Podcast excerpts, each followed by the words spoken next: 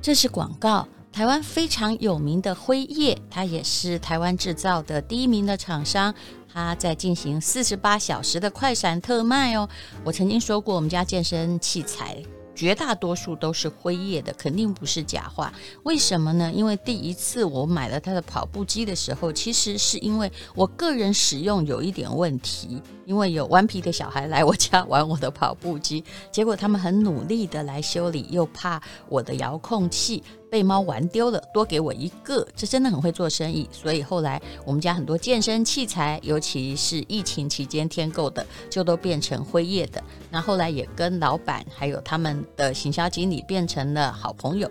那这次的按摩椅很厉害哦，一定会让很多人家里有按摩椅的都昏倒。它比较小台，因为按摩椅最大的问题就是像个太空舱，实在太大台了。这个呢，只是比单人沙发稍微大一点点哦。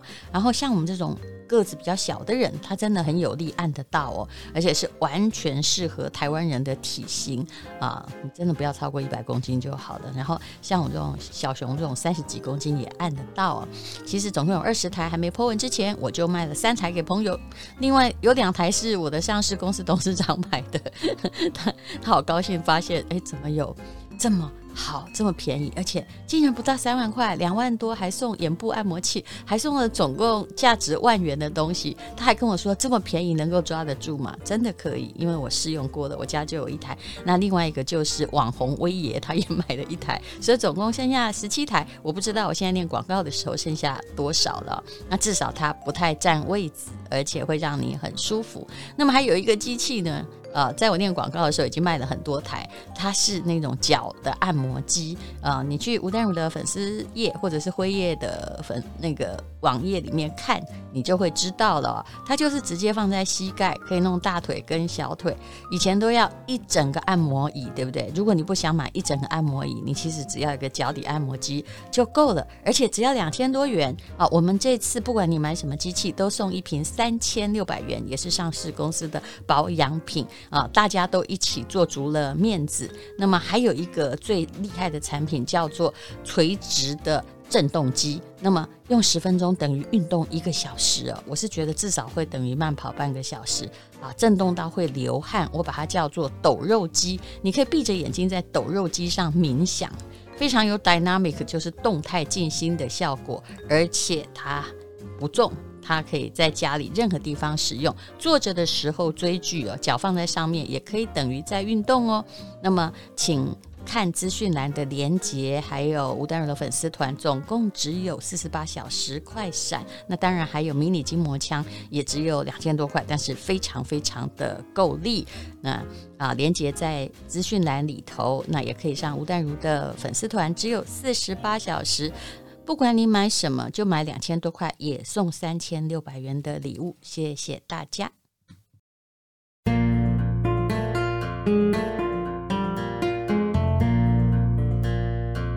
今天是美好的一天，我看见阳光灿烂。今天是快乐的一天，早上起床充满希望。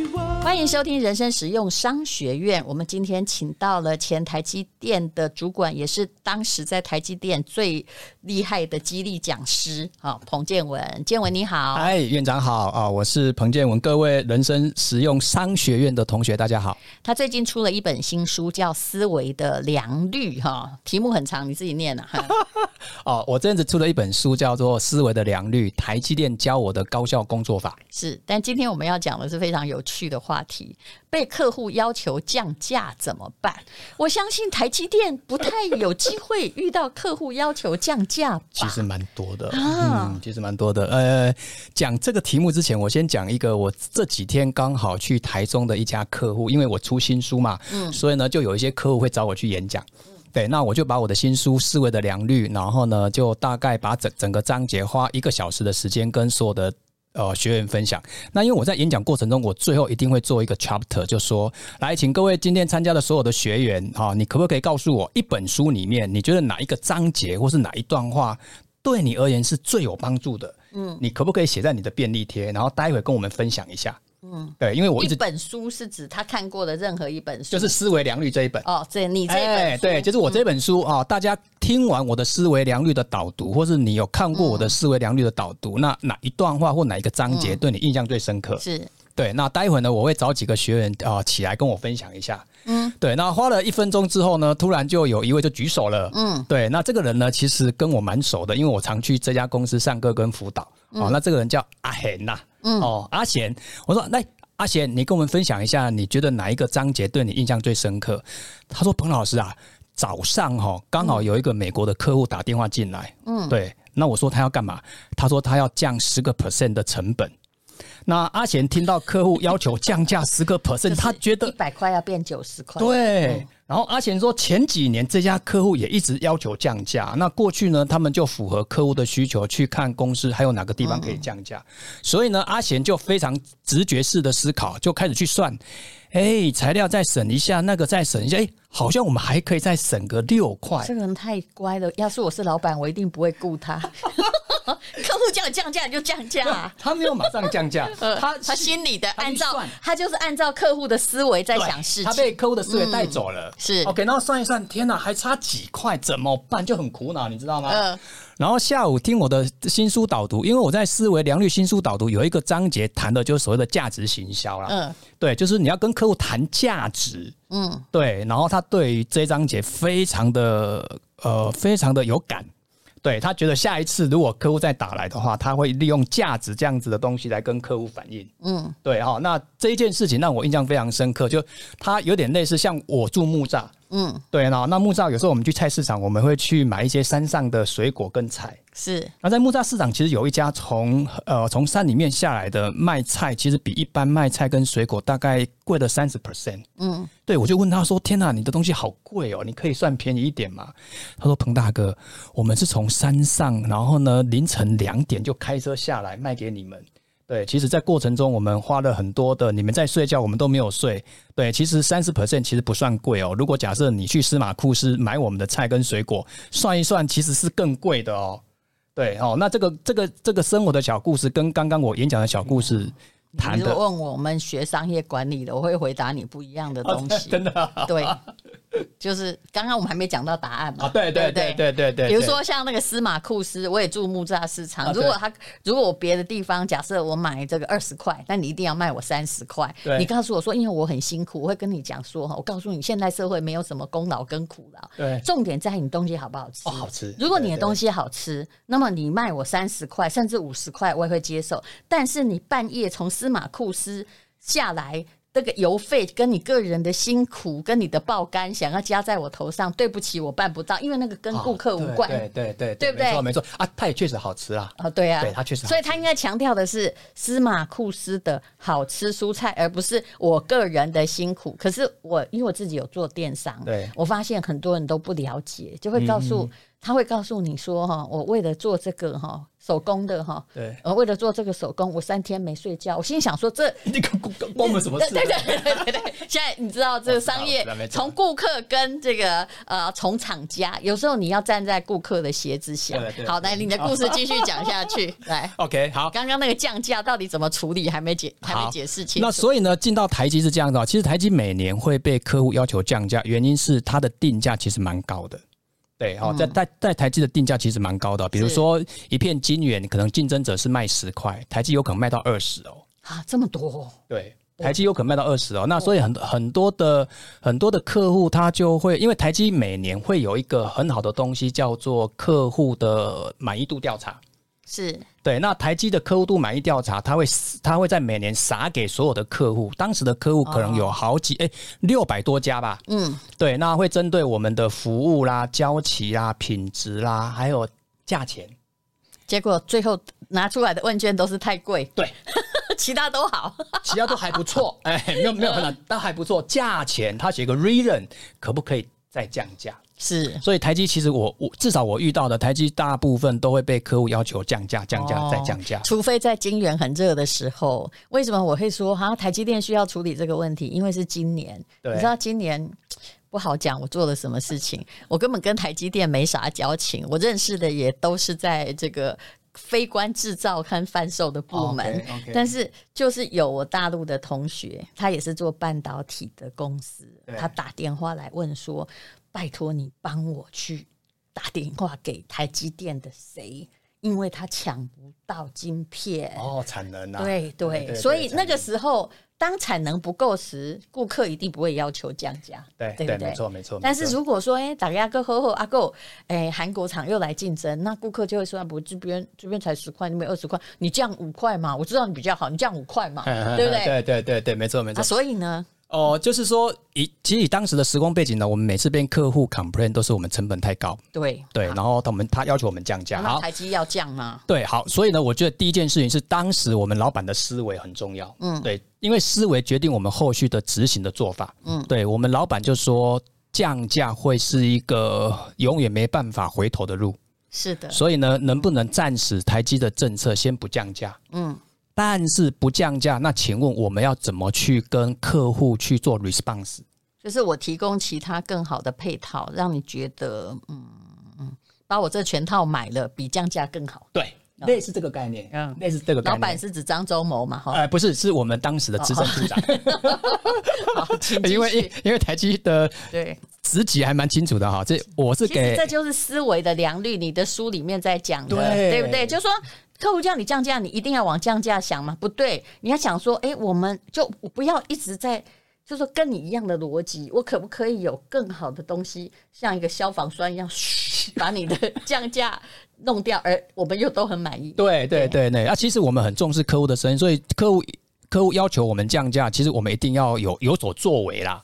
对，那当时我我当时我是一个执行这个 project 的 owner 啊，对，所以呢，我接收到我们资深处长的想法，我就说，好吧，那我就开始去想吧，我们就开始在内部开会啦，跟跨部门开会，那这个比较偏是业务行销的事情，嗯，对，那也刚好我在台积这一年半就做业务行销，所以接触到很多台积的定价，嗯，对，所以那时候我们就刚好在网络上，在在。国外的网络上就找到一个叫 value selling，叫价值销售，嗯、是对，我们就开始做很多的文献的探讨。哎，到底价值销售要怎么销售？有没有什么技巧？有没有什么方法？嗯，对。那最后我们就整理了一些报告，然后给客户来做，呃，跟客户来做什么？来做报告。结果客户听完我们的整个价值销售的报告之后，他没有特别开心，嗯、他也没有特别说一定要降价，他只说 OK，了解。哎呦，那就是圆满达成任务。但是你个价值报告不就是？明明叫你降价啊，你一一块钱也不降，你给我看一堆报告，到底你是在告诉他什么？你可以讲的更具体一点吗？也就是说啊，用我们你省了 A B C D E，对不对？对对，如果你用谁神送的，你可能就其实很多的东西就是附加费用你没算上去，而我们帮你做了一整套喽。对对对对，好，那个价值销售是这样子哈，嗯、我们把它分有形跟无形呐。好，那其实呃有形的东西，比如说呃竞争者卖十块，我们卖二。二十，所以呢，客户希望我们降个两块或三块，是。对。然后那那大家想一下，我们是二十，竞争者是十块，好，那我们这个二十呢，我们就开始去算哦，我们的产品的良率是九十九，竞争者是九十六，是的，哎，我们比竞争者多的三个 percent，我 trouble 出的比你少，对，嗯、然后呢，交期。竞争者是六十天，台积是四十天。嗯，你提早二十天就可以拿到金元。哦，我们觉得你可以抢到市场的商机。嗯，多卖几台车。嗯，那我把这个算回来，而且你可以告诉别人，你用的是台积的晶片，对不对？又快，品质又好。好，那我们就在我们当时就在网络上找到一个数学公式，是把这些东西用一个用一个公式算出一个钱。这个我跟你讲，这个就是商业管理的吊诡。怎么样？我把你具体化了吧？好。所以呢，啊，你看，品质比他好好多少，转成钱，哈，然后呢，交期比他好，转成钱，好，然后呢，什么比他好，转成钱，好，那算一算，可能我们要卖他二十八块。哦，所以你才赚了八块，对，而且其实你已经吃定了啦，就是说这个客户哈，就算他呃不愿，就是说就算他没有降价的要求没有被满足，对，其实他还是会买，嗯，对啦，只是说他的他他的内心有一点就是。能够降多少是多少的感觉。你你这个算法很像我当时有个朋友哈，他的小孩念私立小学和公立小学的抉择。哦、那因为他自己很忙，他自己也就是一个就是要负担家里大部分经济的女性，后来他就选私立小学。Okay 那你你会觉得说，哎、欸，那这样不是比较贵吗？可是问题是他的。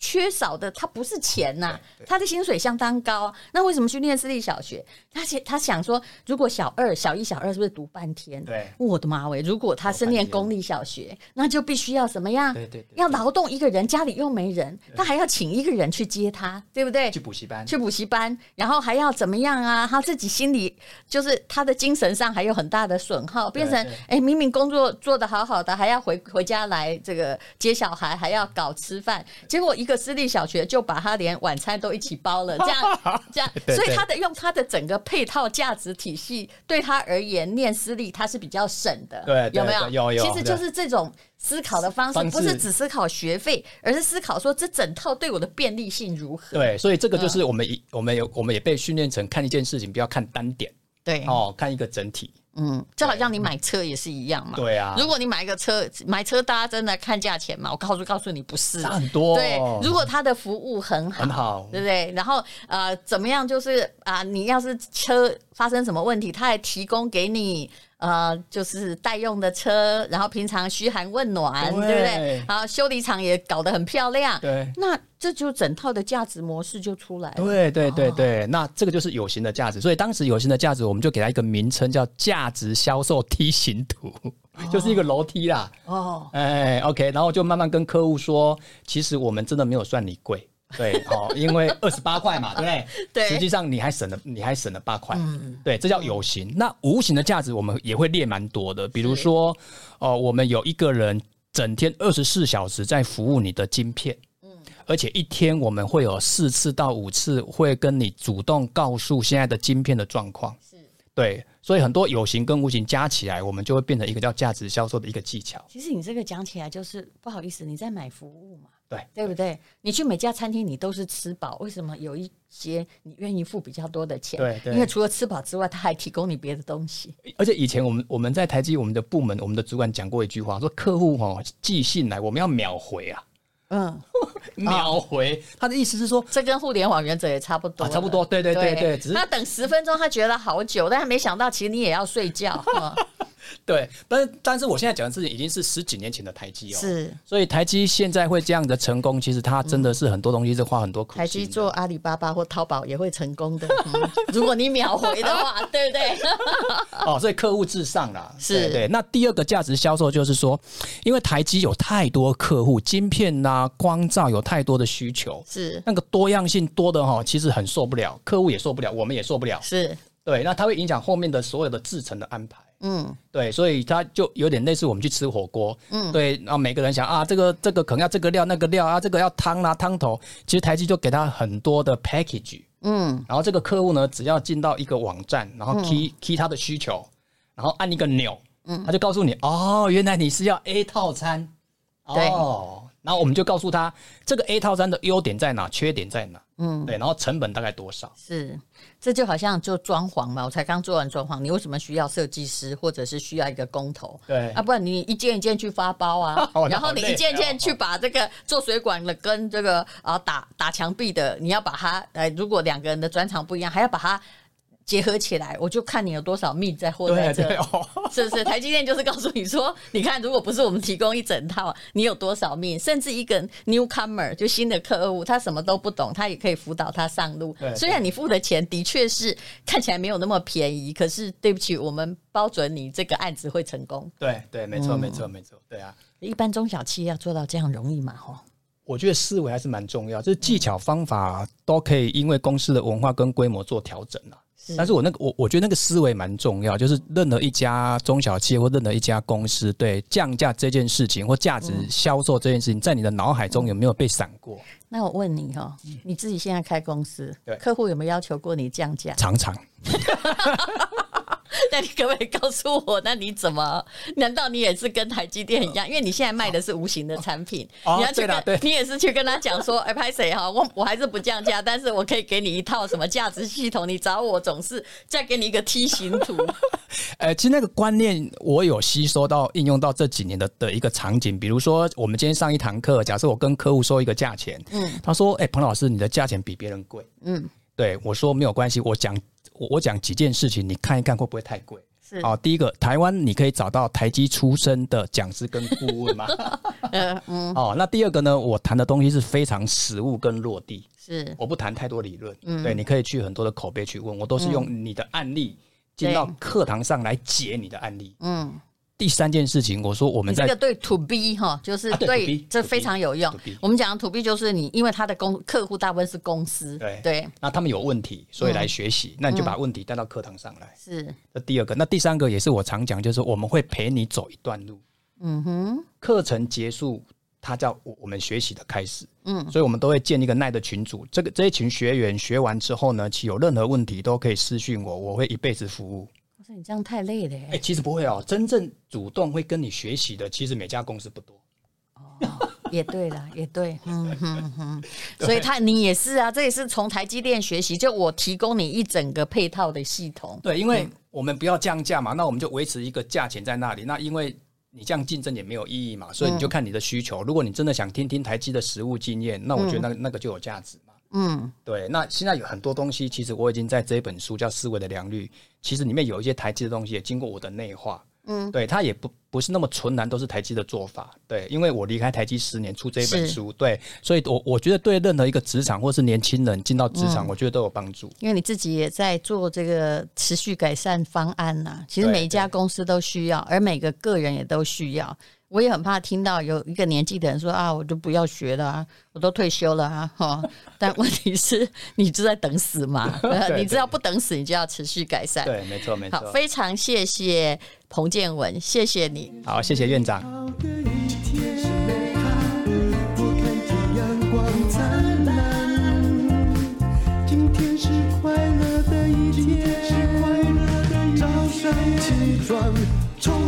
今天是勇敢的一天，没有什么能够将我为难。